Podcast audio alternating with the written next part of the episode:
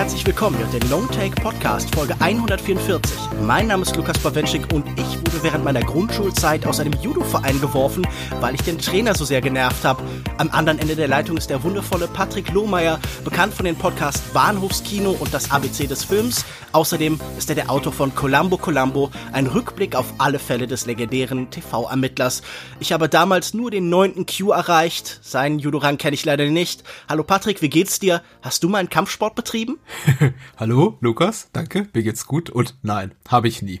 Mich nie dafür interessiert, aber ich bin ein bisschen neidisch, ehrlich gesagt, rückblickend. Also nicht nur rückblickend, sondern jetzt ganz aktiv, right now, auf dich dass du sowas erlebt hast. Dafür, dass ich mit neun aus dem Judo-Verein geflogen bin. Ich nee, weiß nicht, ob man nicht auf diese, nicht auf diese konkrete Begebenheit, aber ich bin ein bisschen neidisch darauf, dass du natürlich jetzt mit Wissen glänzen kannst, um den Sport als ehemaliger Judoka, was ich nicht leisten kann.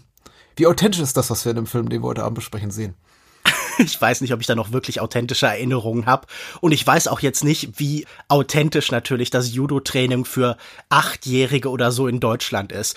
Mir ging es eigentlich mehr darum zu überprüfen, könnte ich meinen Podcast-Gesprächspartner heute im direkten Kampf besiegen? Ich finde, das sollte man immer überprüfen vorher.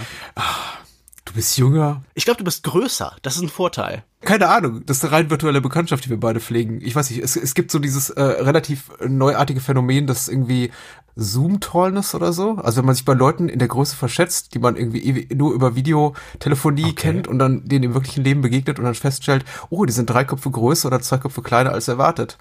Also ich, ich, hätte mich bei dir gerne überraschen lassen. Jetzt hast du es gespoilert. Ich frage, weil wir heute über Johnny Toes Throwdown aus dem Jahr 2004 sprechen. Seine Hommage an Akira Kurosawa, sein Debüt Sanshiro Sugata und an Gillette Rasierer. Eine Art Sportdrama, gleichzeitig aber auch Komödie und vielleicht sogar Musical. Throwdown dreht sich um drei Figuren. Den ehemaligen Judo-Champion Seto Bo, gespielt von Louis Kuh, der jetzt eine heruntergekommene Bar leitet und sein Leid im Alkohol ertränkt.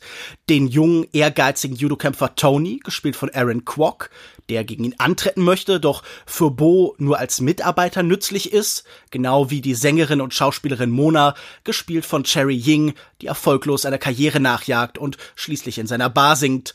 Drei Suchende, die zumindest schon mal einander finden. Ein Film über Judo, nicht eben eine Kampfsportart, die es besonders oft auf der Leinwand zu sehen gibt. Ein Wettkampfsport, bei dem Tritte und Schläge seit Ende des Zweiten Weltkriegs eher eine Nebenrolle spielen. Man zieht nicht unbedingt in Martial Arts Straßenschlachten mit einer Technik, die übersetzt der sanfte Weg heißt. Aber zu Johnny To passt sie schon irgendwie. Ob PTU oder Sparrow, die Election-Reihe oder Three, das sind nicht unbedingt Filme der unmittelbaren Gefechte. Sicher, wenn To nicht gerade das Überleben seiner Filme Milky Way Image mit romantischen Komödien sichert, dreht er meist Genrefilme. Aber ich habe das Gefühl, wichtiger als die reine Action ist oft ihre Vorbereitung. Wo stehen Freund und Feind? Wie verteilen sie sich im Raum? Wer sieht wen? Man bringt sich in Stellung. In The Mission von 1999 lässt Toe eine Gruppe von Gangstern mehr als drei Minuten lang die richtigen Positionen einnehmen. Der Schusswechsel selbst dauert dann 30 Sekunden. So ist Judo ja auch oft. Gewicht verlagern, die Füße an den richtigen Ort, den Griff präzise anbringen, dann ein plötzlicher Wurf und alles ist vorbei.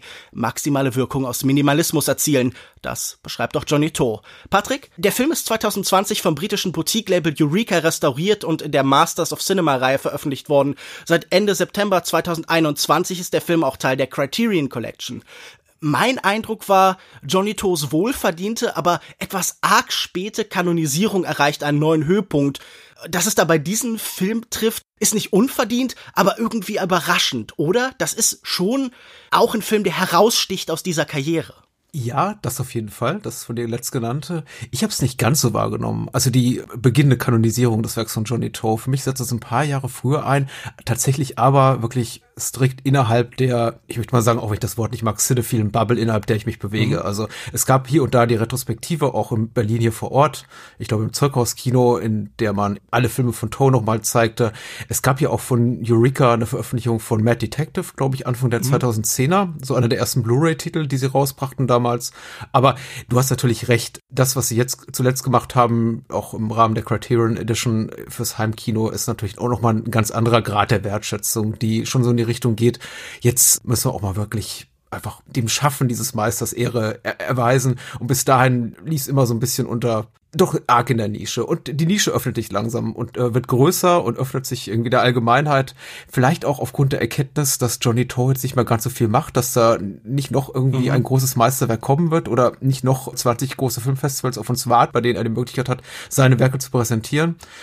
Ich bin mir unsicher. Ich dachte ja ehrlich gesagt vor einigen Jahren, was heißt einige Jahre, ist auch schon fast zehn Jahre her, Romancing in Thin Air, das wäre so sein großer Arthouse-Erfolg. Als der rauskam mhm. und ich habe den mir von Yes Asia importiert, 2013, 2014 so in der Kante, habe ich mir den angeguckt und dachte, das ist doch der Film, da wird sich Boutique-Label wie Criterion drauf stürzen, aber geschah dann auch nicht. Das ist halt auf jeden Fall ein bisschen überraschend in der Hinsicht, dass es jetzt nicht so das klassische Capital M Meisterwerk ist. Nicht die Art von Film, mhm. die klassischerweise sofort auf so ein Podest gestellt wird, so nicht dieser große monolithische Tarkovsky-Film oder was weiß ich, sondern ein sehr idiosynkratischer, spleeniger Film. Jetzt beim Sehen, ich habe ihn tatsächlich für diese Aufnahme hier zum ersten Mal überhaupt gesehen, dachte ich, was für ein wunderschöner und vor allen Dingen wundervoll merkwürdiger Film. Einer, der überhaupt keine klassische, vertraute Struktur hat, sondern sich in ganz viele kleine so Nadelöhre und Nebengassen bewegt und der sich auch darin gefällt, Genremuster immer wieder so anzudeuten, aber nie so völlig zu bedienen. Wie ging's dir denn mit dem? Ja, genauso wie das, was du gerade beschrieben hast. deckt sich eher so oder so ähnlich mit meiner Seherfahrung. Ich habe ihn nie in Gänze gesehen, weil ich nur eine relativ schlechte Video-CD hatte von dem Film bisher, aber eine ganz legale Veröffentlichung, aber eben qualitativ sehr schlechte Veröffentlichung für mich, vor allem mit äh, grenzwertig unverständlichen äh, Untertiteln und habe jetzt eben auch die Eureka-Veröffentlichung geguckt und äh, sehr viel Spaß damit gehabt.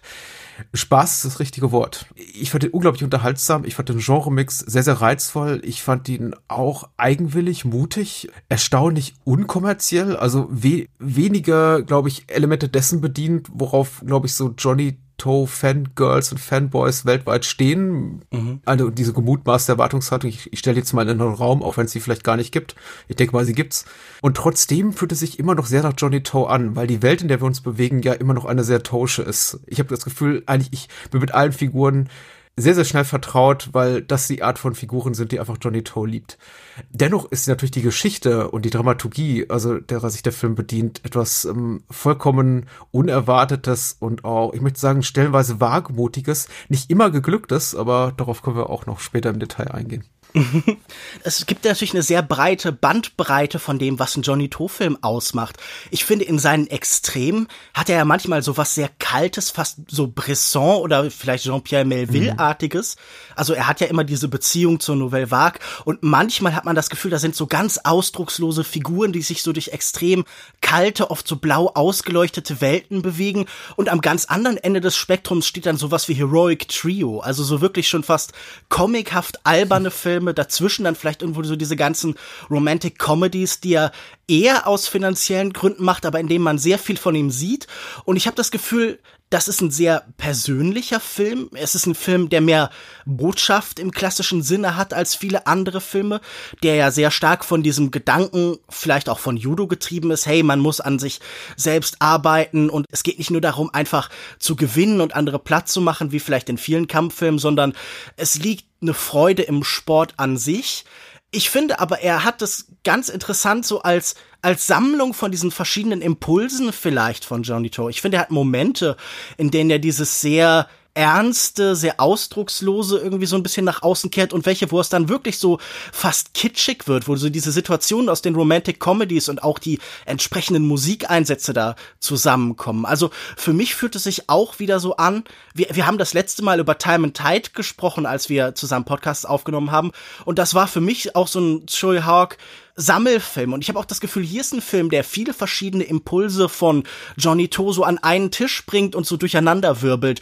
Und das Ergebnis ist halt irgendwie schon sehr bemerkenswert. Bemerkenswert ist das richtige Wort, ja. Wie gesagt, ich finde nicht äh, durchgehend geglückt. Da wird jetzt nicht in die äh, Reihe meiner Johnny Tor Alltime Lieblingsfilme gesellen, aber er hat mich fasziniert tatsächlich. Also der Mut der Inszenierung hat mich bewegt tatsächlich und auch, weiß ich nicht, überrascht. Und das ist schon was ganz Besonderes, weil Überraschungsfaktor hat bei mir in Bezug auf Jodie Toe in den letzten Jahren ein bisschen abgenommen, weil ich eben tatsächlich schon relativ viel von ihm gesehen hatte, so an die 30 Filme. Das, ich glaube, deckt immer noch nicht die, mehr als die Hälfte seines Övres ab, weil er ist unglaublich produktiv gewesen. Ja, ich glaube, er hat fast 70 Filme, oder? Ja, ein Wahnsinn. Aber sagen wir mal so, ich hatte auch schon die etwas ähm, verquereren äh, Stoffe von ihm gesehen, sowas wie Sparrow oder Running on Karma oder ähm, Romancing in Thin Air. Überhaupt, äh, und dann eben auch die sehr viel konventionelleren Gangsterstoffe und eben die frühen Auftragsarbeiten, wie der von dir gerade erwähnte Heroic Trio und Happy Ghost 3 und sowas. Aber ich möchte mal sagen, so Johnny Toe als wirklich idiosynkratische Kraft beginnt für mich so in den frühen 2000ern so richtig. Davor tolle Gangsterfilme. Ich mag sein, seine Stoffe aus der Zeit und ich glaube, The Mission dürfte bis heute einer seiner populärsten Titel sein, wenn nicht der populärste. Das ist auch das, was viele mit ihm verbinden. Aber richtig gen äh, zu genießen habe ich äh, Johnny Toe begonnen, als er eben anfing, sowas zu machen, was ein bisschen einfach unbequemer war oder überraschender, wie Running on Karma oder auch sowas wie, wie, wie, wie Exiled, wo er noch mehr mit den Gangsterstoffen oder den Tropen des äh, Genres rumspielte.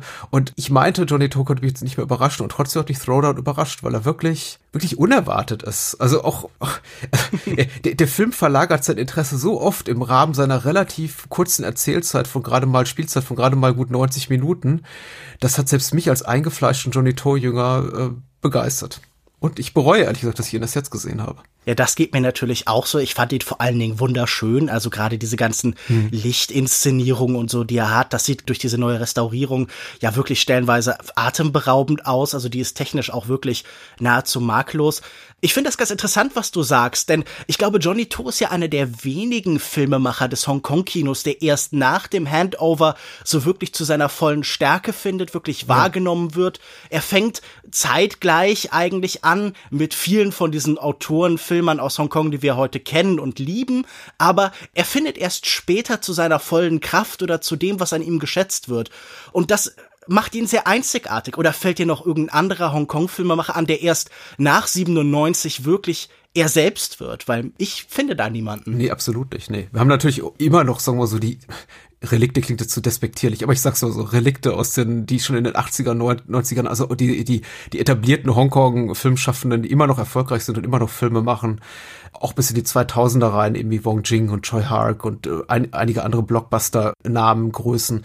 Aber Johnny Toe ist wirklich einzigartig, ja, tatsächlich, dass er erst nach dem Handover wirklich tatsächlich Fuß fasst, so als auch als äh, nicht nur glaube ich auf dem heimischen Markt, sondern eben auch als internationale Größe mit Running Out of Time oder eben The Mission oder oder Fulltime Killer, ich glaube kurz nach der Jahrtausendwende ist schon wirklich bemerkenswert. Also zu einer Zeit, als ich, und ich kann mich daran noch relativ wach erinnern, denn ich habe 2001 auch die Splatting Image gelesen, andere Publikationen, die sich noch intensiver mit Hongkong-Kino auseinandersetzten, da schon äh, die Töne relativ laut wurden, so von wegen, ja, das ist eigentlich das Ende des Hongkong-Kinos, wie wir es kennen, und im Grunde gibt es seit Jahren nichts mehr Interessantes im Kino, und Jackie Chan ist jetzt auch in Hollywood, und Jet Li sowieso, und Chow Yun-Fat, und all die auch, auch Stars sind mittlerweile rübergewandert, was, was soll da jetzt noch kommen? Ich glaube auch Choi Hark und Rego Lam waren zu der Zeit auch noch in Hollywood unterwegs. Also ja. das war einfach gerade in diese absolute saure Gurkenzeit der späten 90er grätscht dann jemand wie Johnny Toe rein und sagt, guck mal, ich mache was komplett Neues. Und nicht nur leistet er eben große künstlerische Erfolge, nee, er auch, auch wirtschaftlich geht es ihm plötzlich richtig gut. Er gründet Milky Way mit Waika Phi und hat eben auch einen kommerziellen richtig großen Erfolg. Das sei jetzt mal nicht irgendwie auch, auch hier unter den Tisch zu kehren ich finde das ganz interessant, weil dieser Kampf, glaube ich, zwischen Kunst und Kommerz bei ihm sehr deutlich abzulesen ist. Insofern, dass sich natürlich die Karriere auch trennt in Filme, die deutlicher mit äh, finanziellen Motiven gedreht sind, die, glaube ich, eher nicht weniger engagiert angeht, aber bei denen man auch merkt, dass sie etwas unpersönlicher sind, so mhm. manche von diesen romantischen Komödien und den Film, in denen deutlicher sein Herz schlägt. Aber du hast gerade über Mut gesprochen bei der Inszenierung und das Überraschende. Lass uns doch mal da in die Richtung gehen. Was findest du denn das, das Mutige an diesem Film oder das Überraschende? Also was hat dich überrascht? Waren es so diese Stimmungswechsel oder gab es da noch mehr? Sicher dramaturgische Sprünge, auch den Mut, tatsächlich Figuren unerwartet zu besetzen. Allein wenn ich schon den Cast hier angucke, da besetzt er eben auch sehr, sehr divergente, tatsächlich Schauspieler, Schauspielerinnen in Rollen, die ich so von ihnen nicht erwartet hätte. Auch altersmäßig sehr, sehr stark abweichend. Mhm. Ich finde, das, was wir sehen, die Geschichte hält wirklich keiner, keiner belastbaren, keiner Prüfung wirklich stand, wenn man da wirklich nachfasst und sagt, wie kann es eigentlich sein, dass sich ein knapp 30-jähriger Hauptdarsteller hier, Louis Co. oder, oder Aaron Kwok irgendwie damals schon mit äh, jemand wie Tony Lang Kaffei gekloppt haben, der irgendwie 10, 15 Jahre älter ist als die beiden. Das, das, das kann irgendwie alles nicht sein. Die ganze Welt wirkt irgendwie so irreal. Es ist mutig, einen Total. Film zu inszenieren und ich glaube sogar tatsächlich auf Celluloid zu filmen, wenn ich richtig informiert bin, der ja. komplett Nacht spielt und ihn dabei so gut aussehen zu lassen, das muss unglaubliche Arbeit, Arbeitskraft muss da reingeflossen sein und man darf eben auch nicht mal, nicht dabei vergessen, das ist nur einer, glaube ich, von, von fünf Filmen, die äh, Donny Toe 2004 nicht unbedingt produziert oder gefilmt hat, aber veröffentlicht hat. Also der ist unglaublich produktiv und der filmt sowas einfach mal so gefühlt nebenbei weg. Auch das Thema wirkt mir sehr unkommerziell tatsächlich. Also es ist, glaube ich, nicht das, worauf die Welt gewartet hat, auf ein quasi Remake von Sanshiro Sugata, obwohl natürlich Kurosawa, äh, also Akira Kurosawa einen großen Stellenwert hat, wahrscheinlich unter Hongkong-Film-Afficionados. Es ist ungewöhnlich, tatsächlich. Vieles an dem Film wirkt unerwartet. Ich finde diesen Kurosawa-Bezug spannend, weil natürlich verbinden Leute viel mit Kurosawa, aber kaum jemand verbindet was mit diesem Debütfilm, der ja nun auch keine mhm. wahnsinnig große Rolle eigentlich spielt, wenn man über Kurosawa spricht, über seine Rezeption, über die Filme, die die Menschen gucken. Also die Leute schauen dann wahrscheinlich halt eher die Sieben Samurai und, und Ran und vielleicht Kagemusha oder sowas. Aber ich glaube, so weit in die Karriere nach vorne bewegen sich nur die Leute mit einem spezifischen Interesse. Das ist mir dann doch auch sympathisch, weil eine Hommage, die so das Offensichtlichste das Wahrnehmbarste von einem Künstler herausstellt, die ist eigentlich oft überflüssig. So das Reproduzieren von dem, was alle von diesem Künstler kennen, es zu Klischees verdichten, das langweilt mich. Aber wenn jemand so einen Deep Cut rausholt und sagt, das macht für mich diesen Künstler aus, dann habe ich da sofort mehr Interesse daran. Dann, dann denke ich, okay, da ist jemand, der hat über diesen Künstler nachgedacht, über diesen Filmemacher und seine Wirkung. Ich meine, über die genaue Ausarbeitung dieser Hommage können wir vielleicht später noch reden. Ich möchte vielleicht zu den anderen Sachen, die du gerade noch gesagt hast, kommen, weil gerade dieses Nächtliche, finde ich, gibt dem Film schon auch eine sehr einzigartige Stimmung. Das hat man natürlich bei ein paar Filmen von Johnny To, also zum Beispiel PTU mhm. spielt ja auch, glaube ich, komplett in der Nacht. Aber dieser Film hier beginnt natürlich sehr dunkel, sehr träumerisch, sehr artifiziell, mit ganz künstlichem Licht und bewegt sich dann langsam immer mehr zum Tag hin. Man merkt sofort, hier wurde eine sehr klare künstlerische Entscheidung getroffen. Wir gehen lange durch Nacht und Dunkelheit, durch Lichtstimmung, die uns auch davon erzählen, in was für Schatten, in was für Traum oder Albtraumwelten diese Figuren gefangen sind und brechen dann nachher zum Tag erst durch, um erst dann final in der letzten Einstellung wieder in die Dunkelheit eintauchen zu mhm. können, um sich ihr stellen zu können.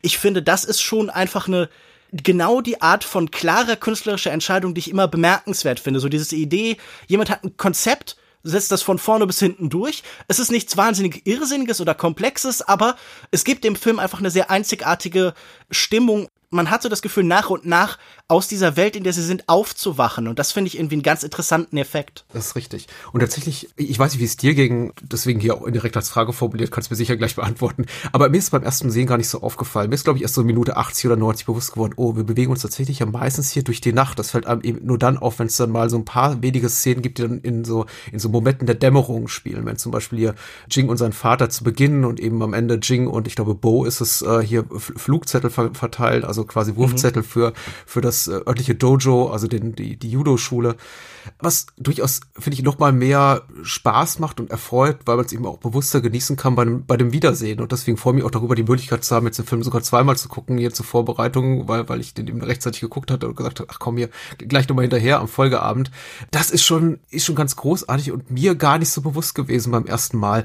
Beim ersten Mal wirkte der Film tatsächlich für mich fast konfus und teilweise auch so ein bisschen verloren und ich fragte mich immer wieder, mhm. naja, hat hier Toe auch seine Figuren und die Erzählung und auch vielleicht die Hommage, die er leisten will, nicht so richtig im Griff und referenziert er vielleicht nicht hier und da auch ein bisschen übers Knie gebrochen, Kurosawa ein bisschen zu häufig, indem er eben hier Jing, den geistig zurückgebliebenen und auch körperlich behinderten Sohn, das ist mir erst später aufgefallen, ist auch beim zweiten Sehen, dass er eben so eine deformierte Hand hat, immer wieder hier die Namen der Protagonisten aus äh, Sanshiro Sugata äh, herbeizitieren lässt. Aber es wirkt sehr, sehr viel schlüssiger bei einem Wiedersehen und sehr, sehr viel mehr nach einem wirklich sehr, sehr dichten, auch kohärenten und gar nicht so konfusen, wie ich es beim ersten Mal empfunden habe, Gesamtkonzept, was hier Tor geschaffen hat und natürlich auch ein Film, bei dem ich mich jetzt schon auf ein Wiedersehen freue. Ist, sind dir all diese Sachen, die du auch gerade genannt hast, auch schon beim ersten Mal so aufgefallen? Ich glaube, mir ging es in weiten Teilen doch ähnlich wie dir. Ich habe den beim ersten Mal auch so ein bisschen als konfus vielleicht erlebt. Ich glaube, das ist auch prägend für diesen Eindruck als so sehr spleeniger, ungewöhnlicher Film. Und genau wie du, ich habe den danach nochmal mit Audiokommentar geschaut, wurde er danach für mich klarer und nahm so ein bisschen Struktur an. Aber ich finde das immer ganz schön, wenn man Filme so von außen betrachten kann. Das ist für mich auch so ein Film, der von diesem Alkoholismus, der da ist, von dieser Suche der Menschen und dem, der mangelnden Klarheit in ihrem Leben eben auch mit so einer gewissen Konfusion in der Form erzählt. Der setzt sich erst so im Nachhinein, wenn man am Ende ist oder wenn man ihn vielleicht sogar noch mal sieht, so zusammen. Und das fand ich ehrlich gesagt so einen ganz bemerkenswerten Effekt, weil To interessiert sich hier nicht unbedingt für Plot, ich finde, das ist auch relativ offensichtlich, sondern für ja. deren Empfindung, für die Welt ihrer Innerlichkeit, die er uns eher vorführt als die tatsächlichen Ereignisse. Du sagtest ja schon, es hat immer so ein bisschen was Traumhaftes, diese artifiziellen Lichtstimmung, die fast so was Bühnenhaftes haben mit diesen Spotlights, die von oben kommen und dann Tony so aussehen lassen, als wäre er so der Auserwählte oder als würde er jetzt in den Himmel aufsteigen, während Absolut, das für ja. Bo eben nicht geht, dem geht es eher dreckig ganz ganz offenkundig. Und wie gesagt, das ist wie so ein Film, aus dem man so ein bisschen aufwacht. Und das finde ich ganz bemerkenswert halt als, als Effekt. Ich weiß nicht, ob das 100% so intendiert mhm. worden ist, aber ich glaube bei Toe, man merkt, das ist ein Filmemacher, dem geht es total darum, zu dieser Phase schnell zu arbeiten und sich immer wieder neu zu finden, immer neue Herangehensweisen zu finden, weil seine Action-Szenen ja auch extrem unterschiedlich sind. Von cartoonhaften, von Heroic Trio bis halt zum Beispiel, ich denke an so eine Szene aus Breaking News, wo es so eine Schießerei gibt in einem langen Gang. Ja. Und die wird nur gefilmt in einer langen Einstellung und es gucken immer wieder Leute aus hinter den Ecken hervor. Und das ist die Schießerei. Die ist einfach quasi, man sieht kaum was von den Leuten, sondern nur die Köpfe, die aus Deckung herausschauen. Und ich habe das Gefühl, das ist ein Filmemacher, der sich immer wieder herausfordert, der immer auf ähnliche Themen, auf ähnliche Fragen neue Antworten sucht. Und bei diesem Film hat er halt eine Form gefunden, die so ein bisschen was Onerisches, Verlorenes und Grüblerisches und Suchendes hat. Action ist tatsächlich interessant hier zu beobachten in Throwdown, weil ich glaube, auf ihr nicht der Schwerpunkt liegt. Und du hast ja jetzt auch schon bereits ein paar gute Beispiele dafür genannt, wie Johnny Toe wieder und wieder die Erwartungshaltung des gemutmaßten Publikums untergräbt mit seinen Actionsequenzen, in dem eben. Das kann man übrigens noch mal ganz konkret sagen, der ist ja auch mega gefloppt in Hongkong. Also ja. der ist an den Kinokassen gnadenlos gescheitert, weil natürlich die Cover, wie du schon irgendwie andeutest, so ein Actionfilm versprechen, Judo und Kämpfe und dann kommt diese konfuse Mischung aus Drama und Komödie und sowas. Also ja, das Hongkong-Publikum hat ihm auch das, glaube ich, lange nicht verziehen. Ja, der Film heißt Throwdown und ich möchte gerne mehr reinlesen. Ich glaube aber tatsächlich ist es wie viele Johnny Toe äh, Filmtitel eher, also zumindest die äh, englischsprachigen Verleihtitel, eher einfach einer, einer gewissen Beliebigkeit geschuldet, die hier vorherrscht bei der, bei der Vermarktung. Ich möchte nicht mal irgendwie da viel reinlesen, dass es jetzt irgendwie äh, sinnbildlich sei für, oder irgendwie beschreibend sei für das, was der Film irgendwie erzählt. So von wegen irgendwie, du bist niedergeschmissen, aber du musst wieder aufstehen und wie auch immer, ich glaube, da, da ist nicht viel tatsächlich viel, viel abzugreifen. Auf jeden Fall, ja, er untergräbt nicht nur die Erwartungshaltung, er vielleicht enttäuscht auch hier unter die Erwartungshaltung und darauf ist vielleicht auch zurückzuführen, was du gerade nennst, dass der Film eben kein kommerzieller Hit war. Ich weiß auch nicht, wie er einer sein könnte, weil ich auch selber nicht wüsste, wie man so einen Film vermarktet weil äh, du hast ja absolut recht, du hast dieses Wort der Traumlogik gebraucht äh, oder einer, sagen wir mal, nicht wirklich im konventionell konservativen Sinne nachvollziehbaren Filmhandlung und ich würde ihm absolut beipflichten. Traumlogik ist etwas, was ich immer so ein bisschen leicht apologetisch verwende, wenn es eben um italienische Genrefilme einer bestimmten Zeit geht und man kann der Handlung irgendwann nicht mehr folgen, dann sage ich, ja, das ist irgendwie alles Traumlogik. Aber Throwdown finde ich noch viel, eigentlich noch viel näher am Begriff eigentlich selbst, also Traumlogik im eigentlichen Sinne des Wortes, insofern insofern, dass wir eben wirklich eine Abfolge an Szenen haben, die nicht unbedingt zwangsläufig aufeinander zu folgen scheinen oder einander zu bedingen scheinen, bis dann am Ende alles irgendwo Sinn ergibt, aber auf eine sehr, sehr diffuse Art und Weise, wenn dann zum Beispiel in Vorbereitung auf das finale Match eben mit Tony Lankafei ich glaube, ist es Bo oder ist es Tony? Ich glaube, Bo doch mal gegen alle Bad Guys, die wir so im Laufe des Films kennenlernen, kämpft und man sich doch in diesen früheren Szenen, in denen wir eben Menschen kennenlernen, wie Boss Savage, der seine ganze Freizeit in einer Videospielhölle, Arcade Hall genau zu verbringen scheint. Das sind so Momente, die wir uns fragen, warum, warum bezeugen wir das eigentlich Ganze, das Ganze eigentlich? Es, zeug, es zahlt doch nicht auf die eigentliche Handlung ein. Es zahlt doch eigentlich auch zum Beispiel nicht auf, vor allem nicht auf die Geschichte ein, die Johnny Toye erzählt rund um äh, Moda die große Karriere machen will, irgendeine Art von Star-Karriere und dann am Ende sogar sagt, meinetwegen drehe ich Pornos, Hauptsache ich komme groß raus. Und am Ende scheint das irgendwie alles so mehr oder weniger Gefühl Sinn zu ergeben, wenn auch nicht eben streng genommen in, in, in dem Sinne, dass ich jetzt äh, hier die, die Handlung nacherzählen könnte. Aber es ergibt gefühlt Sinn. ich finde halt jemand wie Boss Savage ist halt so eine Art Gegenfigur. Wenn das große Thema dieses Films ist, dass im Judo ein Wert daran liegt, allein schon einfach zu trainieren und zu kämpfen und sich dadurch selber zu verbessern und an sich zu arbeiten, statt immer aufs Gewinnen aus sein, ist das so jemand, dem es immer ums Gewinnen geht, den wir noch, wenn er den Arm gebrochen hat, so ein kleines Kind beim Airhockey niedermachen sehen und er zieht dann noch was draus.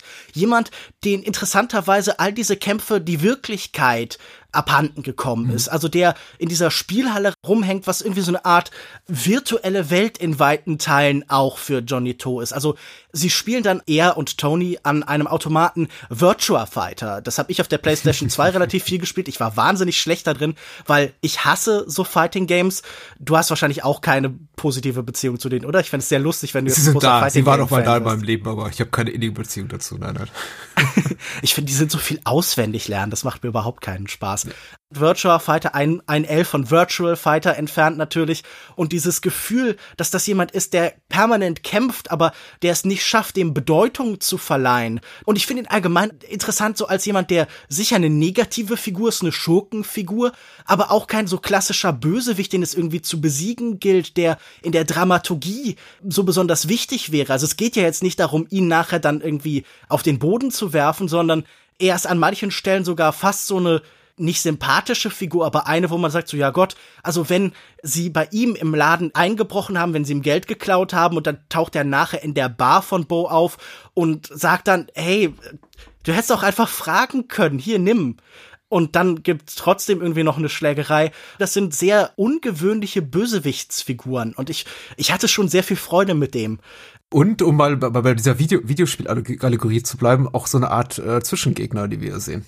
Mhm. Also die, die es nochmal zu bezwingen gilt, auf den letzten Meter, bevor es dann zum Endkampf geht, die natürlich auch Johnny Tori ganz grandios wieder untergräbt hier die Erwartungen des Publikums, die dann irgendwie sich, sich bereit machen auf ein, ein großartiges Gemetzel, ein Handgemenge hier mit gegen Tony Lang, der wahrscheinlich so nominell der größte Star des Films ist, zumindest der etablierteste ja. zum damaligen Zeitpunkt. Und da kommt er einfach gar nichts. Wenig bis gar nichts, möchte ich sagen die klassischste Kampfszene, der klassischste Schusswechsel, vielleicht ist gar kein Schusswechsel, sondern ein Dialog, wo vier Tische so zusammenstehen und die Kamera durchschwenkt oder durchschneidet durch verschiedene Gespräche, die alle so miteinander verzahnt sind. Und man hat das Gefühl, so funktionieren oft diese Schusswechsel ja bei Johnny To, dieses Wechseln von Stellung, von Position und das eine greift ins andere.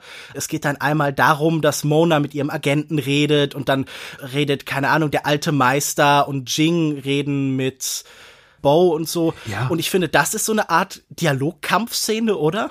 Diese Szene verweigert sich natürlich auch jederlei klassischen Bildsprache in Form von, dass sie eben nicht die klassischen Schnittbilder bedient, so im Sinne von Schuss gegen Schuss und irgendeine Art von äh, Schnittbildfolge, äh, der wir irgendwie auch folgen können, können sondern Johnny To inszeniert das tatsächlich diesen Austausch an diesen vier nebeneinander, weiß nicht, im Rücken des, äh, des anderen stehen Tische wie so eine Art maximal zur Verwirrung dienende Actionfilm-Sequenz. Und äh, das hat mich zum Beispiel auch, das war zum Beispiel auch so ein Moment, den ich beim ersten Mal kaum genießen konnte, weil es mich eher verstört oder gestört hat, in dem Bemühen, dem Ganzen folgen zu können, weil ich dachte, weil ich eben den Film auch vorher noch nicht kannte, da ginge es um irgendwas und ich müsse dem folgen können, um am Ende auch, weiß ich, sinnvolle Schlüsse daraus ziehen zu können, die den Rest des Films für mich sinnvoll erscheinen lassen. Nur um dann eben auch festzustellen, auf, auf den weiteren Metern, hm, eigentlich ist es relativ egal, was da besprochen wird. Eigentlich ist es ziemlich wurscht, genau wie eigentlich fast jede Szene, jede klassische Szene, die in, in jedem anderen Spielfilm wahrscheinlich so auf die, auf das Gesamtgefüge der Story einzahlen würde,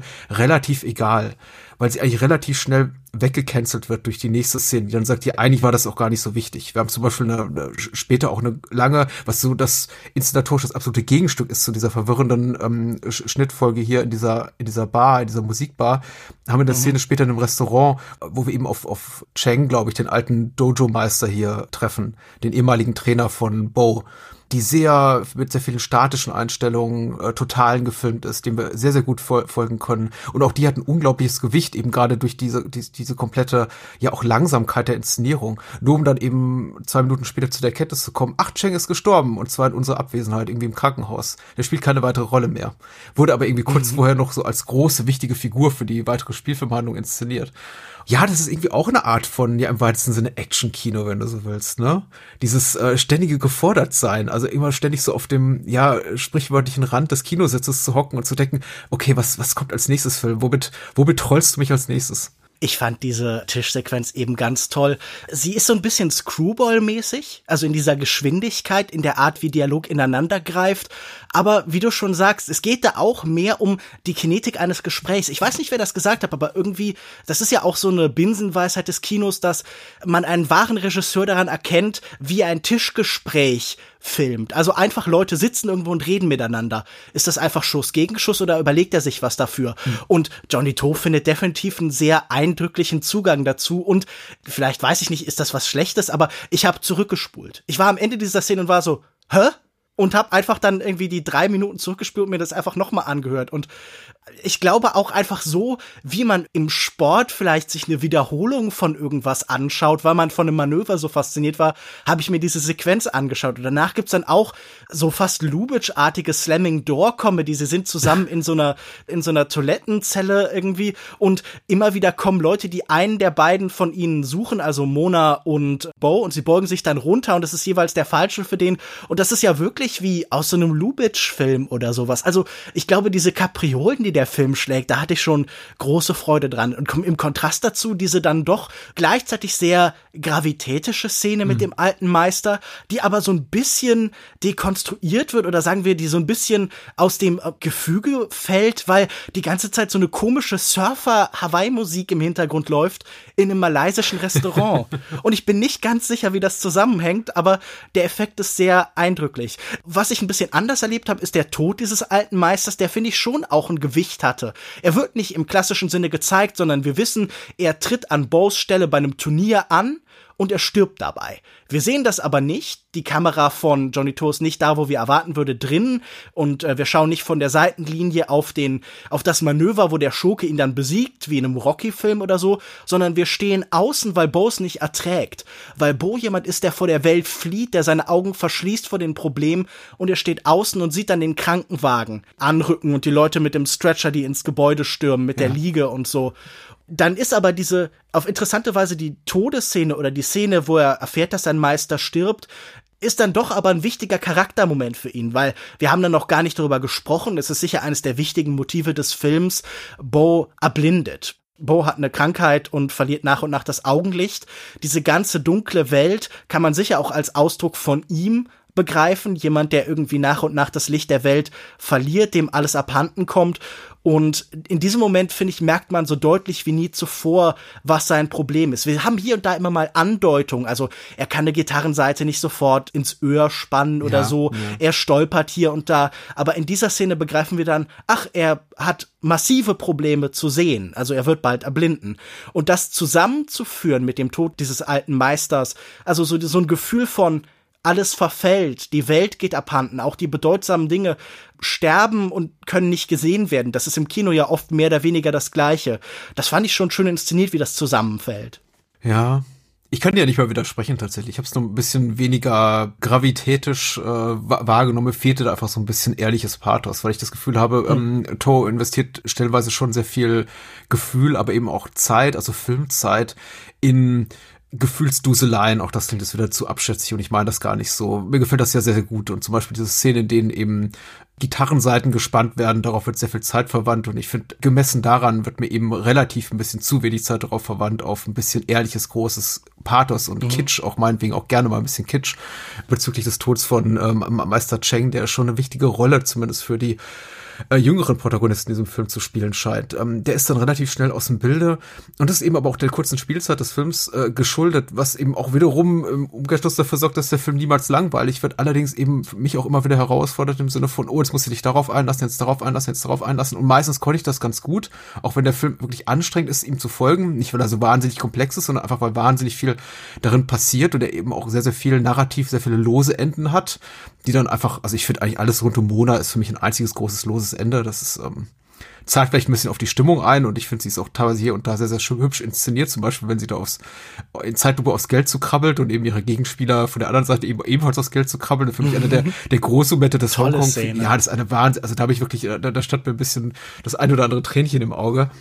Aber ansonsten, es gibt für mich hier und da eben ein Ungleichgewicht. Und das ist eben das, was ich auch so als sanften Kritikpunkt im Film gegenüber formulieren würde, was so eine Unverhältnismäßigkeit, mit der Toe sich gewissen Sujets, Themen, Figuren hier irgendwie nähert und mit, sich mit ihm beschäftigt, äh, zu Ungunsten von anderen. Und ich glaube, gerade bei dem äh, alten äh, Judo-Meister hätte ich mir ein bisschen mehr bisschen mehr körperliche Präsenz auch auf der Leinwand gewünscht, gerade weil er ja die erste Person, die wir in diesem Film sehen, sind eben Meister Cheng und sein geistig wie körperlich äh, behinderter Sohn. Die spielen ja eine wichtige Rolle und dafür sind sie eben dann relativ schnell aus dem Film raus, zumindest der alte mhm. Meister und naja, wie gesagt, eher so ein enttäuschendes Ding. Vielleicht bin ich zu großzügig, aber ich habe den Film immer sehr stark durch die Augen von Bo gesehen, durch die langsam mhm. schwächer werdenden Augen von Bo. Manchmal machen wir das ja sogar ganz konkret, indem wir so POV, indem wir so subjektive Kameraaufnahmen haben, die ganz offensichtlich aus seiner Sicht sind bei Gesprächen und dergleichen.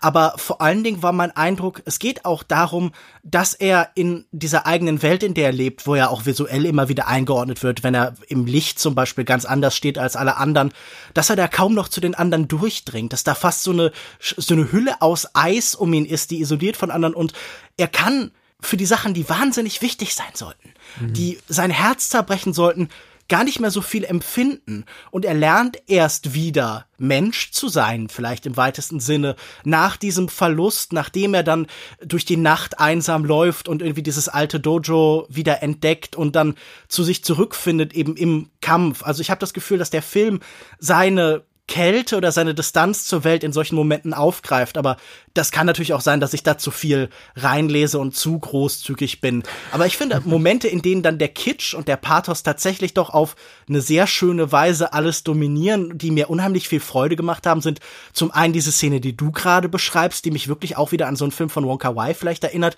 wo Tony in so einem Mahjong-Salon, in so einer Spielhalle auch das Geld nimmt und dann abhaut. Und das Geld liegt auf der Straße, es wird umhergewirbelt und Mona krabbelt herum, um danach zu greifen, aber auch ihre Verfolger krabbeln über den Boden, um es zu greifen. Mhm. Es ist so ein Moment von Euphorie, und Verzweiflung gleichzeitig. Alle jagen so verzweifelt diesem Geld nach und wollen es unbedingt haben und leiden dafür und vergessen ihren Auftrag darüber.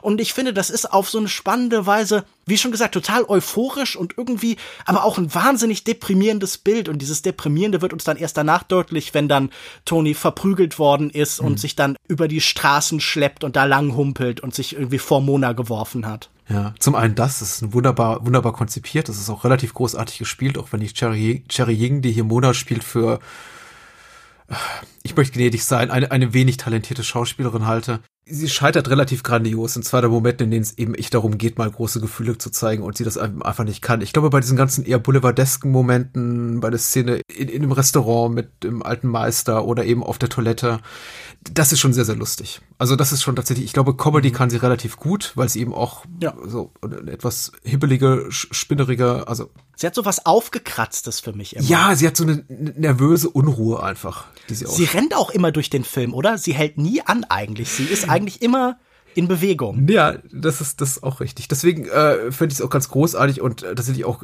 gereicht ihr zur Ehrenrettung, dass sie eben diesen wunderbaren Moment hat, da in, in dem sie da dem Geld entgegen äh, und das auch ganz toll inszeniert. Und es ist eben auch klassisches gutes Filmhandwerk, weil das Toda schafft, diesen relativ schmalen Raum, also rein geografisch von vielleicht irgendwie diesen 30, 40 Meter langen Straßenabschnitt so zu inszenieren, als würde da unglaublich viel passieren können. Also diese ganze Verfolgungsjagd geht ja über einen unglaublich kleinen räumlichen Raum. Das ist ein ganz kleiner Straßenabschnitt, den wir da eigentlich nur sehen. Aber To inszeniert den so, als können sich da innerhalb von drei Minuten acht große Dramen abspielen.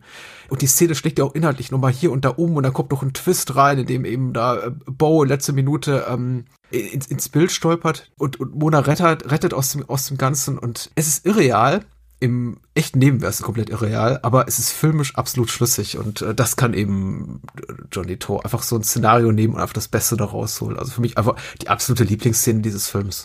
Ich finde halt verrückt, wie leer dieses Hongkong ist, oder? Also ich meine, wenn wir Hongkong aus dem Hongkong-Kino kennen, dann ist es halt ein Ort, in dem immer Menschenleben ist, in dem sich immer alles bewegt. Und dass Johnny To hier diese Massen bis auf einige wenige Sequenzen, zum Beispiel diese Flyer-Szene mit Jing zum Beispiel, so rausnimmt, das gibt ihm wahrscheinlich auch einen großen Teil des Surrealen. Also einfach dieses Gefühl, ein Hongkong ohne Menschen, das ist schon irgendwie bemerkenswert. Es zeigt halt auch, wie sehr diese Figuren, die wir hier sehen, in ihrer eigenen Welt leben. Ich finde die andere große große Pathos-Kitsch-Sequenz ist sicher dieser kurze Moment, vielleicht ein symbolisch etwas überladener Moment, in dem Mona versucht, einen Ballon, einen schönen mhm. großen roten Ballon aus einem Baum zu holen, aus dem Geäst. Sie wirft dann ihre Flasche darauf, aber erst als alle drei zusammenkommen und sich auf die Schultern des jeweils anderen setzen, kommen sie dann zu ihm. Man könnte sich beschweren dass das vielleicht nicht unbedingt subtil die Notwendigkeit des Zusammenfindens, des Zusammenarbeitens, von Teamwork und so weiter, die Bedeutung von Freundschaft in unserem Leben darstellt, aber irgendwie hat das trotzdem für mich sehr gut funktioniert, gerade weil es so unzynisch ist, weil es so, mhm. weil so eine Bereitschaft hat, sich in so einen Moment reinzulehnen, den man halt auch von Hongkong-Filmern wahrscheinlich eher kennt als von Leuten von anderswo. Ja, und ich finde ehrlich gesagt, dieser, dieser Mut zum, zum Konventionellen hier und da dramaturgisch Konventionellen, ohne dabei jemals inszenatorisch konventionell zu sein, weil es ist alles immer so ein Ticken schöner als in anderen Filmen. Das ist auch was ganz Besonderes, weil das macht der Film ja hier und da auch. Also diese, diese Momente mit Mona und ihrem Vater, der eben auch ihr Agent ist auf den letzten Metern, wo es dann quasi zu einer Art, Art Versöhnung kommt. Das ist ja auch eigentlich übelst konventioneller Hollywood-Kitsch, könnte man sagen. Oder der Moment, in dem Bo inmitten dieser Clubschlägerei da ähm, in Zeitlupe durch die Gegend taumelt und eben fast still, statisch still sitzt mittendrin äh, Tony Lanka Fai eben als Kong und bewegt sich nicht. Das ist auch so das Äquivalent von einer Hollywood-Action-Szene, der im Hintergrund ganz was Großes explodiert und im Vordergrund läuft eben der Held stoisch in Zeitlupe durchs Bild und, und lässt sich mhm. nichts anmerken. Da ist unglaublich viel drin, was das Rad, möchte ich mal sagen, nicht, nicht neu erfindet, aber Topher schafft es eben, das Ganze immer sehr, sehr interessant, maximal interessant in Szene zu setzen. Ich möchte nur dem Eindruck vorbeugen, mir Thor hätte wirklich jetzt auch inhaltlich hiermit irgendwie, was die gestalterische Elemente hier betrifft, dass das Rad neu erfunden. Das hat er jetzt hier mitnichten. Fast alles, was wir sehen, im Grunde auch die ganze über, der übergreifende Handlungsbogen mit irgendwie ein Freund rächt den anderen Freund für damals erlittenes Unrecht. So, soweit würde ich es jetzt nicht beschreiben, aber das ist ja im Grunde auch alles. Ja aus dem Hollywood 101 für solide, belastbare Drehbücher, die größtmöglich viele mhm. Leute erfreuen. Ja, ich finde trotzdem, er schafft es ja eben in der Form halt einfach sehr viel zu machen, was einen, wie du schon beschrieben hast, so überrascht und so ein bisschen aus der Reserveloks. Also diesen Moment mit Tony Long Kafai, der durch diese wundervoll in Zeitlupe gezeigte Judo-Schlägerei, so eine Mischung. Also es hat ja nichts Elegantes mehr, sondern es ist so ein wüstes Gekloppe und er thront dann eben ganz still über den Ding und bewegt sich dann nachher fast wie so ein Terminator oder sowas durch die Menge durch, schiebt alle beiseite, halt wirklich wie dieser klassische stoische Actionheld und stellt sich dahin und hält dann so eine kurze Rede und sagt so Sachen wie, ja, hallo, ich äh, benutze nur einen einzigen Move was man sich ja auch erstmal trauen muss, wo ich übrigens wieder an so Sachen wie Virtual Fighter denken muss, weil kennst du das? Es gibt ja auch Leute, die bei so Tekken oder sowas dann irgendwann so eine Technik äh, finden, die so funktioniert und die spammen sie dann, die machen sie immer wieder und da musste ich so ein bisschen dran denken. Also er ist so ein bisschen wie so eine Kampfspielfigur, wo man mhm. man hat eine gute Combo irgendwie gefunden keine Ahnung, mit, mit Eddie bei Tekken und dann benutzt man die immer wieder. Also das fand ich ganz schön. Mhm. Es hatte fast so etwas Musicalhaftes tatsächlich, diese ganze mhm. Kampfchoreografie, gerade dieser extremen Zeitlupenszene in dieser, in dieser Bar, bei dieser Barschlägerei. Ich nenne es Barschlägerei, aber es ist natürlich ein bis ins kleinste Detail durchchoreografierter Action-Moment. Es, es wirkt tatsächlich wie aus einem klassischen Hollywood-Musical, eben in Ultrazeitlupe und es sieht so schön aus. Also ich meine, es gibt ja einfach Sachen, die haben wir schon oft in Zeitlupe gesehen, aber es ist jedes Mal wieder schön, irgendwie so verschüttetes Wasser oder sowas in Zeitlupe so Bogen schlagen zu sehen, während im Hintergrund ein Menschen ähnlichen Bogen durch die Luft geht und sowas. Das hat mir schon sehr gefallen und auch dieses Gefühl, diese Schlägerei ist eigentlich nicht so wichtig. Wichtig ist dieser Typ, der da sitzt und das alles beobachtet. Das ist auch irgendwie so ein Zugang, den würde nur Johnny Toe finden, weil normalerweise würdest du deinem Publikum ja genau das zeigen. Da hast du sicher auch wochenlang dran inszeniert, hast du so viel Mühe reingesteckt, das Ganze zu machen. Wir wissen alle, dass in Hongkong Schlägereien oft mehr Drehzeit brauchen als dann die ganzen dramatischen Szenen und so. Mhm. Aber hier hat man das Gefühl, es ist alles perfekt choreografiert, aber gleichzeitig will er auch nicht damit angeben, sondern es wird wirklich zu so einer einer Musical-Sequenz. Jing singt ja dazu. In diesem Film wird ohnehin genauso viel gesungen wie gekämpft. Mhm. Und viele von den Kampfszenen werden irgendwie so musikalisch stark überhöht oder stimmlich eingefärbt. Und ja, ich fand das auf jeden Fall ganz bemerkenswert und sicher auch eins so der, der Centerpieces des ganzen Films. Aber ich wollte hm. kurz zurückkommen auf diese beiden kitschigen oder pathetischen Szenen, über die wir gesprochen haben, weil ich habe mir eine Frage gestellt am Ende des Films. Johnny To hat das als sehr optimistischen Film, glaube ich, angelegt. Das ist ein Film, der reagiert in dieser Zeit auch auf die Hongkong-Finanzkrise, auf SARS. Das ist jetzt sicher eine Situation, die jetzt so ein bisschen von der Gegenwart gespiegelt wird. Mhm. Und ich glaube, wenn man dem Interview zum Beispiel folgt, dann ist das ein Film, der Optimismus verbreiten soll. Aber ist das ein optimistischer Film? Ist das ein Film, der wirklich glaubt, dass es diesen Menschen langfristig besser geht in ihrer permanenten Suche?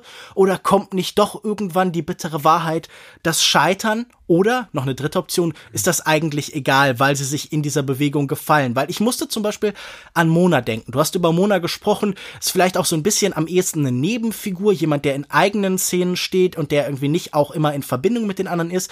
Aber wir lernen von ihr, sie kommt aus Taiwan, hat es da versucht, ist jetzt in Hongkong, um es hier zu schaffen. Und wenn sie es da nicht schafft, dann geht sie am Ende des Films nach Japan. Und alles, was uns im Film gezeigt wird, wird uns sagen, sie wird es auch da nicht schaffen. Mhm. Sie ist vielleicht das kleine bisschen zu wenig begabt, um den Durchbruch zu haben. Sie ist so ein Level unter dem, was man bräuchte, um It zu haben. Also wirklich so das Je ne sais quoi oder so. Mhm. Und mein Gefühl war, es ist irgendwie auch eine tragische Figur. Jemand, der Windmühlen nachrennt, der nie wirklich das finden wird, was er braucht. Meinst du, das sind nicht auch irgendwie tragische Figuren, unsere drei Helden hier? Ich sehe da ganz wenig Positivität tatsächlich in dem Film. Er hinterlässt mich tatsächlich optimistisch oder zumindest mit dem innigen Wunsch, dass es den Figuren nach, nach dem Abspann besser geht als zuvor. Und ich glaube, einigen geht es auch tatsächlich besser, weil sie ihre Bestimmung gefunden haben. Aber es ist nicht im klassischen Sinne so eine so eine Erweckungsgeschichte oder Erlösungsgeschichte wie im vielleicht im, im konventionellen, konventionellen Hollywood-Kino, in dem man wirklich sagen kann, aha, hier, es gibt hier belastbare Ergebnisse, positive Ergebnisse für die Helden und Heldinnen, die haben es am Ende alle eben besser als zu Beginn.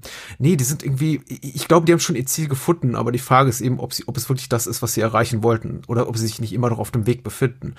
Auch die Welt um sie herum, sobald man einfach mal diesen Mikrokosmos verlässt, in dem sich eben hier die, unsere Protagonisten und ihre Gegenspieler bewegen, die Welt da draußen will ja auch nichts von ihnen wissen. Wir sehen zu Beginn, wie Cheng und sein äh, Sohn Jing irgendwie da Wurfzettel verteilen und die Menschen schmeißen die drei Meter weiter in den Müll oder werfen einen Blick drauf, lassen mhm. sie fallen. Und am Ende haben wir eben spiegelbildlich nochmal fast eins zu eins die gleiche Szene. Und die ganzen jungen Leute, wie alten Leute und allen, die, all die Menschen, denen sie diese Zettel geben, die starren darauf und lassen sie dann fallen. Also im Grunde ganz nüchtern betrachtet ist es, ist das, was da draußen noch wartet auf die Menschen in diesem Film, auf, auf die Protagonisten, einfach eine Perspektivlosigkeit oder einfach im besten Falle ja. die Hoffnung, dass es genauso weitergeht, wie es eben bisher irgendwie weitergegangen ist. Und dass sich irgendwie damit arrangieren, dass sie zum Beispiel wie Tony Augenlicht ver verlieren. Johnny To ist schon ein Filmemacher mit einer sehr düsteren Weltsicht. Jemand, der auf das menschliche Miteinander blickt und eine Skepsis empfindet. Man hat immer das Gefühl, er ist kein großer Fan von, von China, vom Festland China. Da verweigert er sich ganz stark. Er empfindet alle Filme, die er dort gedreht hat, Sachen wie Drug War, die sich, mhm. Drug Wars, die sicher manche zu seinen besten auch zählen würden, als hoffnungslos kompromittiert, als Kompromisswerke, die in einem falschen System entstehen. Aber er ist auch kein Riesenfan irgendwie von manchem, was Hongkong gebiert, vom Kapitalismus, vom freien Markt und so weiter, sondern man hat immer das Gefühl, das ist jemand, der auf eine tragische Weise zwischen verschiedenen Systemen und Weltanschauungen steht und sich mit, mit nicht so richtig arrangieren kann. Also jemand so, der so ein bisschen außerhalb der Dinge steht. Und wenn ich diesen Film vergleiche mit sowas wie seinem tatsächlichen Musical Office von 2015, mhm. auch ein Film über Wachstum und Ambition und über China, das irgendwie immer größer und mächtiger wird und wirtschaftlich aufsteigt, aber indem sich in dieser großen Firma, die da gezeigt wird, alle bekriegen und niederwalzen, diese ganze Welt der wirtschaftlichen Zwänge, des Kampfs jeden gegen jeden, ich weiß nicht, ob Johnny To unbedingt ein Filmemacher ist, der einverstanden ist, sondern ich habe das Gefühl, das ist auch einer der Gründe, warum er eben nicht auf dem Festland jetzt wie Choi Haag und all seine Kollegen halt große Propagandafilme dreht, Dante Lam und sowas, mhm. sondern warum er halt eben so kämpft um jeden Film. Und auch um diesen Film kämpft er ja irgendwie schon, wenn wir uns angucken, wie viel Product Placement von Gillette und Co. da drin ist. Das ist richtig, ja. Was auch für einen kleinen, für einen kleinen Schmunzler sorgt am Ende des Films tatsächlich, wenn eben der Abspann ja. beginnt mit irgendwie vielen Dank an Gillette und man sieht eben nicht nur den Namen des ähm, Geldgebers, sondern eben auch dessen Produkte. Ja, das ist schon. Man hat dann das Gefühl, einen anderthalbstündigen Werbespot gesehen Ja, schon. Und erinnert sich plötzlich an die ganze Szene, die eben Close-ups gezeigt werden von äh, hier Bo, der sich rasiert, ähm, mhm. hier kurz vor seiner Makeover-Szene, was eben auch so eine klassische Hollywood-Trope ist, die ich noch gar nicht erwähnt habe. Von wegen hier, da stecken einige Klischees drin, dass er eben quasi so, er ist so ein bisschen das, wie das Highschool-Mädchen in diesen Highschool-Comedies, die dann am Ende ab ihre Haare öffnet, äh, die sie vorher zu einem Zopf gebunden hatte und die Brille abnimmt und man denkt sich, oh, die ist ja total süß. Äh, und ein bisschen, bisschen funktioniert es oh, eben auch mit Bo, der, als er sich aus seiner Lethargie befreit und eben sich damit arrangiert, dass er eben sein Augen nicht verliert, dann am Ende ihm Haarschnitt verpasst wird und er sich den Bart abrasiert oder den Fünf-Tage-Bart, wie auch immer, und dann plötzlich aussieht wie, wie geleckt. Und alles dank Gillette. Und Chivas Regal und San Miguel Bier und was weiß ich. Ja. Da werden noch einige andere genannt diese Sponsoren sind auch relativ präsent im Abspann und so. Ich finde, das ist eine lustige Weise, wie der Film sich selbst kommentiert. Im Film jagen alle verzweifelt dem Geld nach und man kann sich das vielleicht als den Arbeitsalltag von Johnny To auch in den 2000ern schon vorstellen. Hm. Dieses permanente Hinterherhetzen mit diesem grundsätzlichen Pessimismus, der sich auch hinter dieser optimistischen Fassade verbirgt fügt sich dieser Film ganz gut in das Hongkong der 2000er ein, das immer eins ist, das auf so eine kuriose Weise von Konfusion, von mhm. Unsicherheit, von identitären Brüchen, die sich jetzt verdoppeln seit dem Ende der Kolonialherrschaft und dergleichen erzählen. Also dieses Gefühl, man wird blind und die Welt verschwindet um einen herum.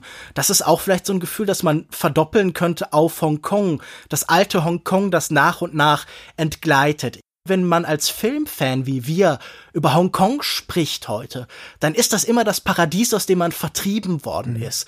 Ein, ein wildes und freies Kino, das eine ganz seltsame Anzahl von Umständen zusammengeführt hat, um sehr bemerkenswerte, einzigartige Filme eben hervorzubringen. Und das alles scheint verloren zu gehen. Und irgendwie hat dieser Film für mich auch die Trauer dieses Verlustes in der Art, wie die, die sichtbare Welt nach und nach verschwindet. Ich habe dir im Vorfeld schon gesagt, 2004 ist für mich so ein bisschen mhm.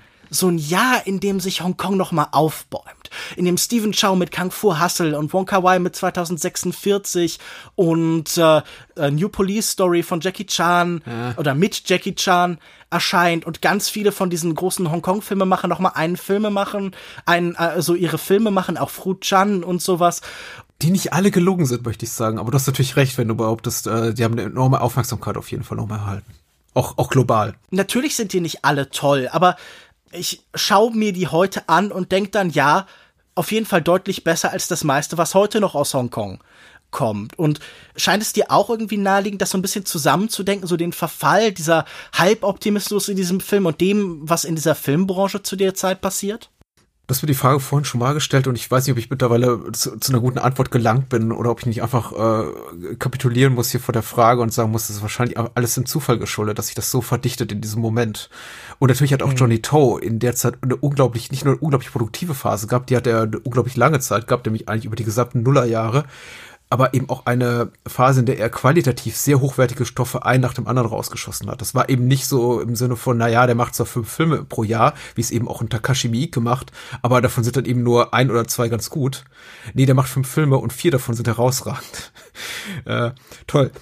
Ja, ich sehe da schon noch mal ein ganzes kleines Hoch auf jeden Fall. Hindsight ist 2020, sagt man immer so schön. Äh, rückblickend ist man immer schlauer und äh, man kann dann zurückblicken und sagen, ach ja, stimmt, tatsächlich, da hat sich irgendwie gerade noch was getan. Und ich möchte es tatsächlich auch so sehen als ein letztes großes Aufbäumen, auch gerade noch mal so der alten Garde, denn alle, die, die du gerade genannt hast, das waren natürlich auch alles schon Filmschaffende, die, die schon vor der äh, Rückgabe Hongkongs an China ja. kommerziell wie künstlerisch erfolgreich waren. Und äh, ja, ich möchte das auch so sehen. Man sollte allerdings da auch jetzt, jetzt nicht die Namen aussparen, die du vielleicht gerade nicht genannt hast, die sich zu dem damaligen Zeitpunkt dort wie Ringo Lam oder, oder Troy Hark, die sich zu dem damaligen Zeitpunkt gerade noch so in, noch in Hollywood befanden oder gerade ja. erst auf dem Weg zurück und eben noch nicht wieder Fuß gefasst hatten. Troy Hark ist es ja auch wunderbar gelungen, dann einige Jahre später zum Beispiel mit den Detective D-Filmen, die, die ich auch für überwiegend gelungen halte.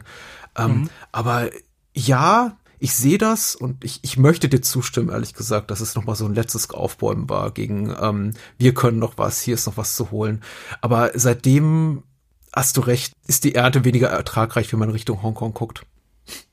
Qualitativ man liest oft, dass es in Hongkong noch so Microfilm-Festivals gibt, so ganz kleine Produktionen, die dann oft von winzigen Teams auf den Straßen gedreht werden. Mhm. Da hört man ab und zu, da soll noch irgendwie Interessantes entstehen, aber das meiste ist ja nun leider aufgegangen eben in diesen sehr viel größeren Geldsummen des riesigen chinesischen Marktes und so. Natürlich hast du recht, man darf das alles jetzt auch nicht so, so überdeutlich machen. Es gibt für mich auch bei so Theoretikern, so Frederick Jameson hat eine ganz unangenehme These aufgestellt, dass man eigentlich so Filme aus Kolonien, alle Beziehungen immer nur als koloniale Beziehungen lesen kann.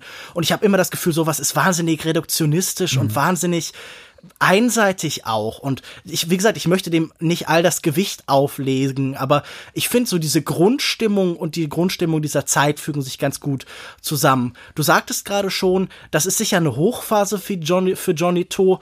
Wie hast du ihn denn seitdem erlebt? Also die letzten Jahre mit Johnny To, es wird ja immer weniger.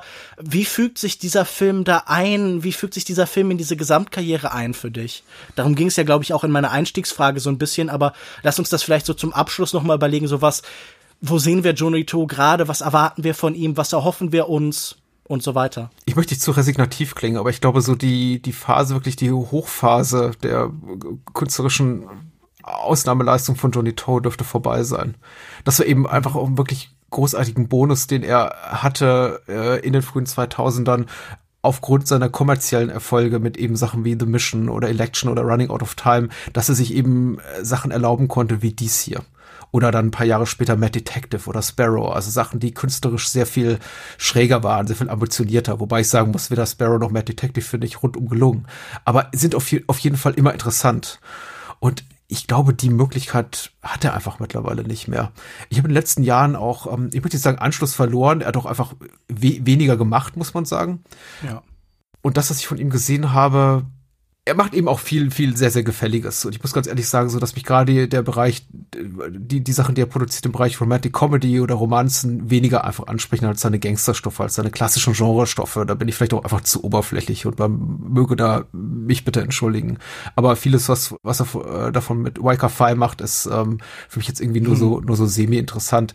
Ich hab aber ich sehe aber in ihm weiterhin das Potenzial zurückzukehren, ehrlich gesagt. Also ich glaube, da, da, da steckt noch was in ihm. Und wie gesagt, es gibt ja auch Stoffe jüngerer Zeit, die ich wirklich beeindruckend fand. Zum Beispiel Romantic in Thin Air, der, glaube ich, so weltweit oder zumindest in unseren westlichen Breiten erst zwei, drei Jahre später aufgeschlagen ist und das für mich, deswegen für mich auch im weitesten Sinne noch als relativ aktueller Johnny Toe-Film gilt. Obwohl er von 2012 Obwohl ist. Obwohl er von 2012 ist, ist aber ich glaube hier so vor 2014 oder so nicht wirklich erhältlich war. Ähm, Drug War ist ja als auch nicht noch nicht so lange her das letzte, was ich von ihm gesehen habe, war eben, oh, was war das dann? Also ich meine, Three habe ich gesehen, den fand ich eigentlich auch noch gut, dieser Krankenhausgeschichte. Ich habe Office gesehen, aber ich meine auch, ich, ich möchte es nicht nachgucken oder ich kann gerade nicht nachgucken, aber ich glaube, seitdem hat er tatsächlich auch nur zwei oder drei Filme noch gemacht und seitdem war es das auch. Also da ist auch gar nicht mehr so viel zu holen in den Zehnerjahren. Genau, er hat wie gesagt diesen Three gemacht, der auf ein paar Festivals lief, den ich sehr empfehlen kann. Er hat zuletzt äh, einen Teil von Septet gemacht, dieser Hongkong ähm, Omnibus-Film, auf den ich mich ehrlich gesagt sehr freue, wo auch Sammo Hung und En Hoi und Patrick Tam und so äh, Ringo Lamb, Choi Hawk, äh, alle dran mitgearbeitet haben. Also das ist so einer meiner meist erwartetsten Filme. Der läuft jetzt gerade in dieser Festivalsaison auf vielen Festivals. Hoffentlich kann ich den in, in Wien oder so sehen. Und Election 3 ist halt glaube ich, ist der schon gelaufen in, äh, in China, aber er ist auf jeden Fall, glaube ich, fertig. Da bin ich sehr gespannt drauf. Mhm. Aber äh, also ich, wie, wie du schon beschreibst, meine Erwartungen sind auch gesenkt und ähm, man hat aber dann doch irgendwie, irgendwie, ich weiß nicht, ich habe immer dieses Gefühl, so, so Spätwerke, die unter schwierigen Bedingungen entstehen, ja, die so, ja. die so allem zum Trotz erscheinen, da bringt man dann doch irgendwie fast automatisch irgendwie sehr viel Liebe und Begeisterung mit, weil man irgendwie das Gefühl hat, man, man ist halt in jemanden als Autoren, jemand als Stimme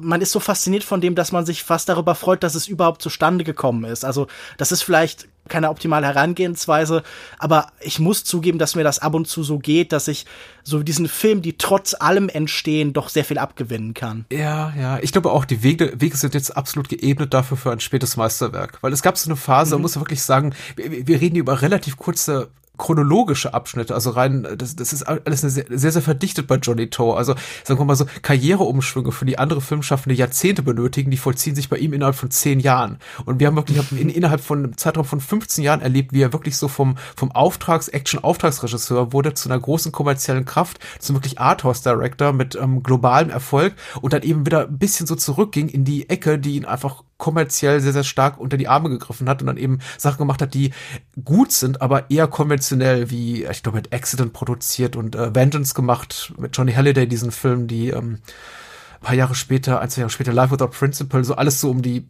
2011, 2012, sowas um den, um den Dreh rum. Mhm. Drug War fällt ja auch in diese Nische, so im, im, im Sinne von, das ist das, was man eben von Johnny Toe erwartet. Das sind alles immer noch, man verstehe mich bitte nicht falsch, sehr, sehr gute Filme, aber es waren dann auch für mich zunehmend erwartbare Filme. Also es ging schon sehr, sehr stark weg von sowas wie Throwdown oder Sparrow oder Mad Detective, also idiosynkratischere Stoffe, die auch wirklich, glaube ich, Toes unmittelbare künstlerische Impulse mehr bedienen und einfach mehr über, über ihn als, als tatsächlich auch Kundschaft dann aussagen.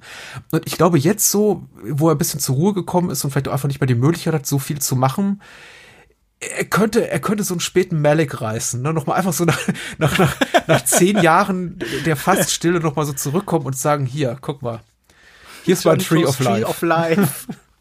Mit Brad Pitt, das möchte ich gerne bitte sehen. Ihr mögt es nicht mögen, aber hier ist es. Und Ah, ja. Mal gucken. Ich fände es sehr witzig, wenn es bei Johnny Tour dann auch so highdeggern würde und seine Kamera dann auch so durch die Welt, durch die Gräser gleitet und so.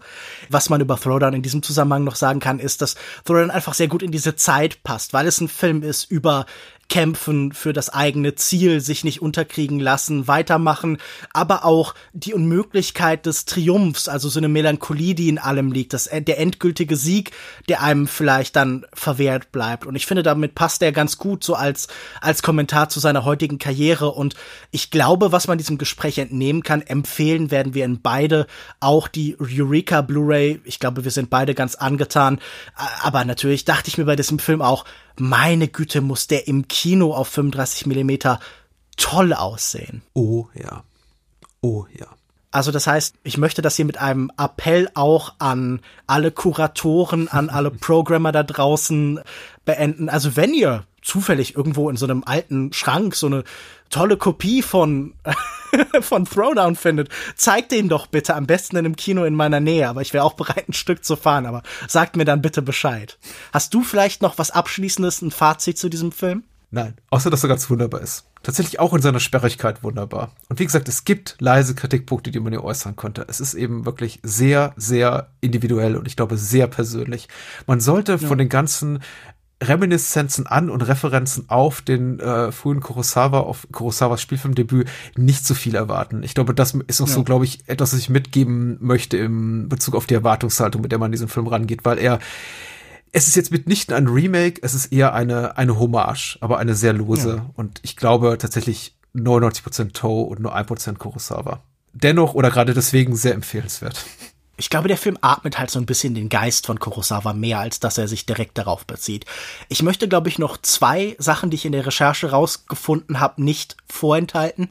Es muss wohl in Hongkong hunderte von Schulen geben, also so habe ich das irgendwie aus verschiedenen Quellen tatsächlich lesen können, die in Teilen benannt sind oder die vollständig benannt sind äh, nach Louis Co., der irgendwie Teil von so einer Stiftung geworden ist. Der ist ja jetzt auch Produzent. Der hat unter anderem äh, Mitchells vs. The Machines für Netflix mitproduziert, was ich ganz interessant fand. Aber der muss wohl ausreichend Geld haben und deshalb sind Schulen nach ihm benannt. Und in dieser Totalen, in der wir Jing die Flyer verteilen sehen, sehen wir ein Banner von Digital Thinking Photography. Ich finde es sehr lustig, dass das Thinking in Anführungszeichen ist, aber ich habe nachgeschaut. Die Internetadresse, die dort angegeben wird, ist noch aktuell. Digital Thinking Photography gibt es noch und auch die Telefonnummer ist noch dieselbe wie auf dem Banner. Wenn ihr also lustige Porträtfotos in Hongkong schießen wollt, ruft doch mal bei Digital Thinking Photography an. Sehr schön. Dann bleibt mir nur noch zu sagen, Patrick, vielen Dank, dass du dir die Zeit genommen hast. Vielen Dank, dass du meiner Einladung gefolgt bist. Ich danke dir. Es war mir ein Fest. Ja, es hat sehr viel Spaß gemacht, mit dir über den Film zu reden. Wo findet man dich denn im Internet und gibt's noch irgendwas Aktuelles, was du den Leuten besonders ans Herz legen würdest? Also ich fand ja eure eure Folge über diese Reeperbahn-Filme sehr unterhaltsam. Fand ich sehr interessant, auch diese Nischen des deutschen Kinos irgendwie beleuchtet zu bekommen. Ja, aber die schreiten ja im Bados Kino Podcast immer so gerne, ganz gerne ab und zu die Untiefen. Ich muss sagen, es ist ein bisschen gefälliger geworden, unser Programm äh, ein bisschen mehr an den Mainstream heranrücken, weil uns eben auch mittlerweile die Schmuddeltitel, die es wert sind, äh, rezensiert zu werden, ausgehen nach, ich glaube, mittlerweile irgendwie 800, 900 Filmrezensionen. Äh, da, da, da stößt so mittlerweile schon manchmal so an, an Punkte, die man sagt, okay, dann, dann gehen wir doch eben doch wieder über so einen 80er Jahre Crowdpleaser. Aber ja, ich rede auch gern tatsächlich über drei Schwedinnen auf der Reeperbahn zum Beispiel oder äh, sowas in der Art. Das findet man im Bahnhofskino. Wir bewegen uns hauptsächlich eben so in den Sphären abseits des Mainstreams und besprechen eben äh, von der Kritik gescholtene oder missachtete Klassiker oder eben auch gerne Filme, über die sonst nie jemand spricht. Ansonsten habe ich noch einen filmografischen Podcast, in dem wir eben gerade Filmografien durchkauen, jeden Monat die eines Regisseurs in Abschnitten und aktuell graben wir uns gerade durch das Werk von George Miller. Äh, ansonsten das ABC des Films für 14-tägige Filmtipps in Kurzform bin auf jeden Fall auf eure Besprechung der Happy Feet Filme gespannt. Ich habe noch nicht reingehört, aber George Miller hat ja eine super spannende Karriere. Wo findet man dich denn im Internet? Im Internet. Bei Bahnhofskino gibt es das noch irgendwelche Social Media Sachen, wo man dir am besten folgen sollte? Natürlich. Ihr findet mich unter meinem Klarnamen Patrick Lohmeier bei Letterbox, bei Twitter und eben auch nicht bei Facebook, weil die habe ich schon lange abgeschworen. Da gibt es tatsächlich aber eine Bahnhofskino-Seite unter facebook.com slash Bahnhofskino, falls Facebook mal gerade nicht down ist. Also dann lieber doch bei Twitter unter twitter.com slash Banos, at Banos-Kino sollte ich einfach sagen. So. Na? Ja, und mich findet ihr unter Kinomensch auf Twitter. Ich bin bei verschiedenen Publikationen zu lesen, vor allen Dingen aktuell beim Filmdienst. Ich bin Teil vom Podcast Katz und äh, Teil von Kulturindustrie. Da findet man mich im Internet. Dann bleibt mir nur noch zu sagen, vielen Dank fürs Hören. Tschüss und bis zum nächsten Mal. Bye, bye.